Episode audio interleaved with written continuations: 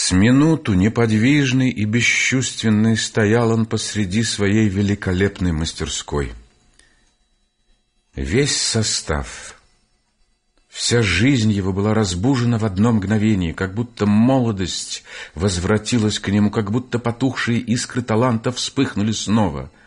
С очей его вдруг слетела повязка. «Боже!»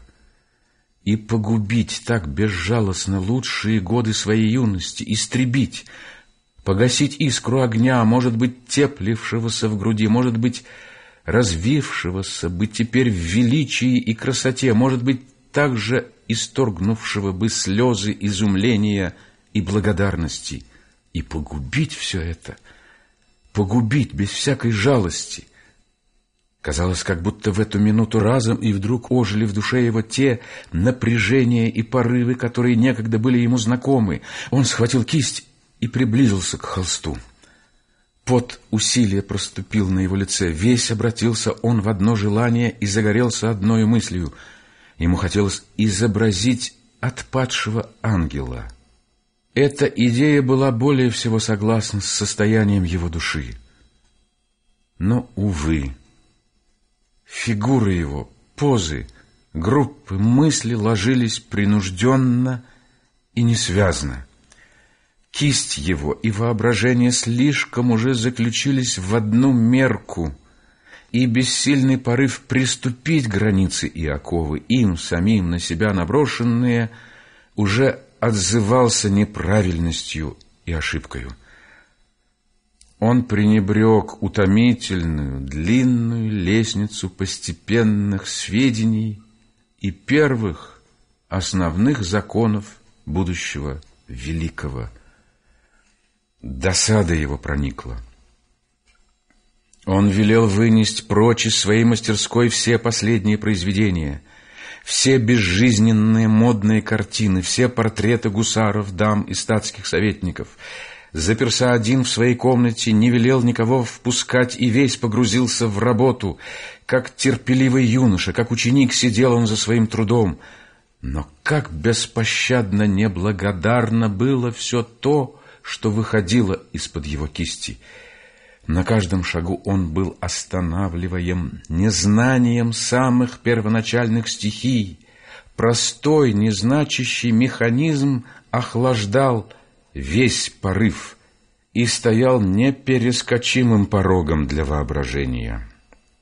Кисть невольно обращалась к затверженным формам, руки складывались на один заученный манер — Голова не смела сделать необыкновенного поворота.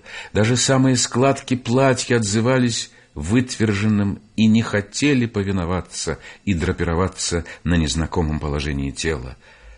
И он чувствовал, он чувствовал и видел это сам. «Но точно ли был у меня талант?» — сказал он наконец. «Не обманулся ли я?»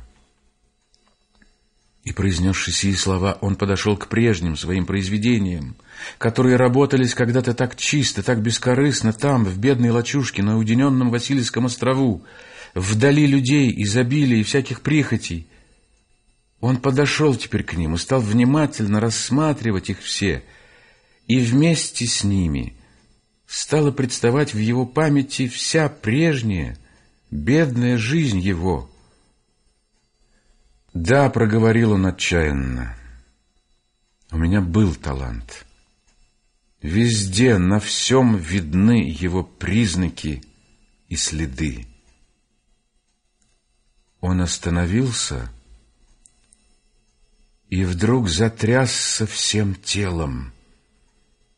Глаза его встретились с неподвижно вперившимися на него глазами — это был тот необыкновенный портрет, который он купил на Щукином дворе. Все время он был закрыт, загроможден другими картинами и вовсе вышел у него из мыслей. Теперь же, как нарочно, когда были вынесены все модные портреты и картины, наполнявшие мастерскую, он выглянул наверх вместе с прежними произведениями его молодости. Как вспомнил он всю странную его историю — как вспомнил, что некоторым образом он, этот странный портрет, был причиной его превращения, что денежный клад, полученный им таким чудесным образом, родил в нем все суетные побуждения, погубившие его талант, почти бешенство, готово было ворваться к нему в душу.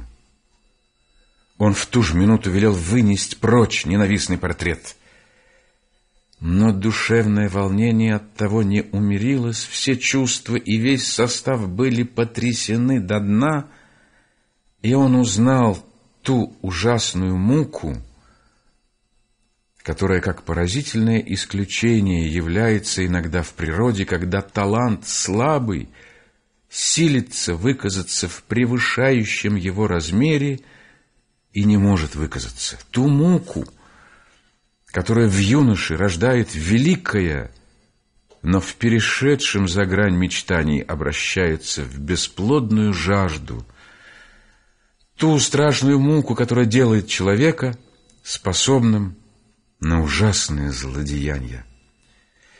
Им овладела ужасная зависть, зависть до бешенства — Желчь проступала у него на лице, когда он видел произведение, носившее печать таланта. Он скрежетал зубами и пожирал его взором Василиска. В душе его возродилось самое адское намерение, какое когда-либо питал человек, и с бешеной силой бросился он приводить его в исполнение.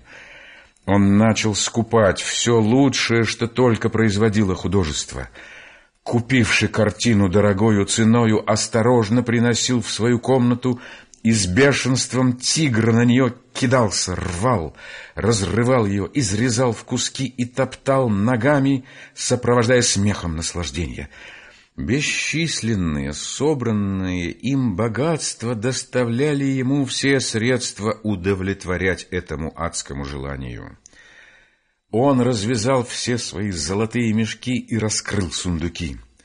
Никогда ни одно чудовище невежества не истребило столько прекрасных произведений, сколько истребил этот свирепый мститель.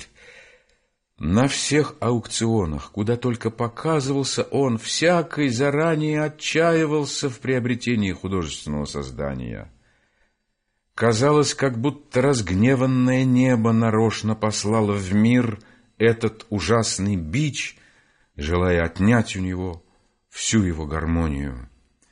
Эта ужасная страсть набросила какой-то страшный колорит на него. Вечная желчь присутствовала на лице его. Хула на мир и отрицание изображалось само собой в чертах его. Казалось, в нем олицетворился тот страшный демон, которого идеально изобразил Пушкин.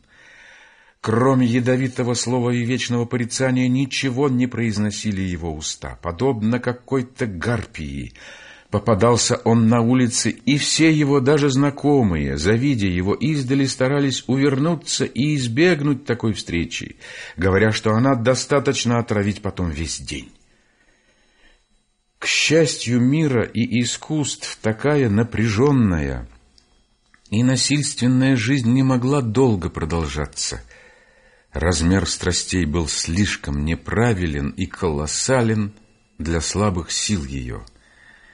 Припадки бешенства и безумия начали оказываться чаще, и, наконец, все это обратилось в самую ужасную болезнь — Жестокая горячка, соединенная с самую быструю чехоткою, овладели ему так свирепо, что в три дня оставалась от него одна тень только. К этому присоединились все признаки безнадежного сумасшествия. Иногда несколько человек не могли удержать его — Ему начали чудиться давно забытые живые глаза необыкновенного портрета, и тогда бешенство его было ужасно. Все люди, окружавшие его постель, казались ему ужасными портретами. Он двоился, четверился в его глазах. Все стены казались увешаны портретами, вперившими в него свои неподвижные живые глаза — Страшные портреты глядели с потолка, с полу. Комната расширялась и продолжалась бесконечно, чтобы более вместить этих неподвижных глаз. Доктор, принявший на себя обязанности его пользовать и уже несколько наслышавшийся о странной его истории, старался всеми силами отыскать тайное отношение между грезившимися ему привидениями и происшествиями его жизни, но ничего не мог успеть. Больной ничего не понимал и не чувствовал, кроме своих терзаний, и издавал одни ужасные вопли и непонятные речи. Наконец жизнь его прервалась в последнем, уже безгласном порыве страдания. Труп его был страшен. Ничего тоже не могли найти от огромных его богатств. Но увидевши изрезанные куски тех высоких произведений искусства, которых цена превышала миллионы, поняли ужасное их употребление.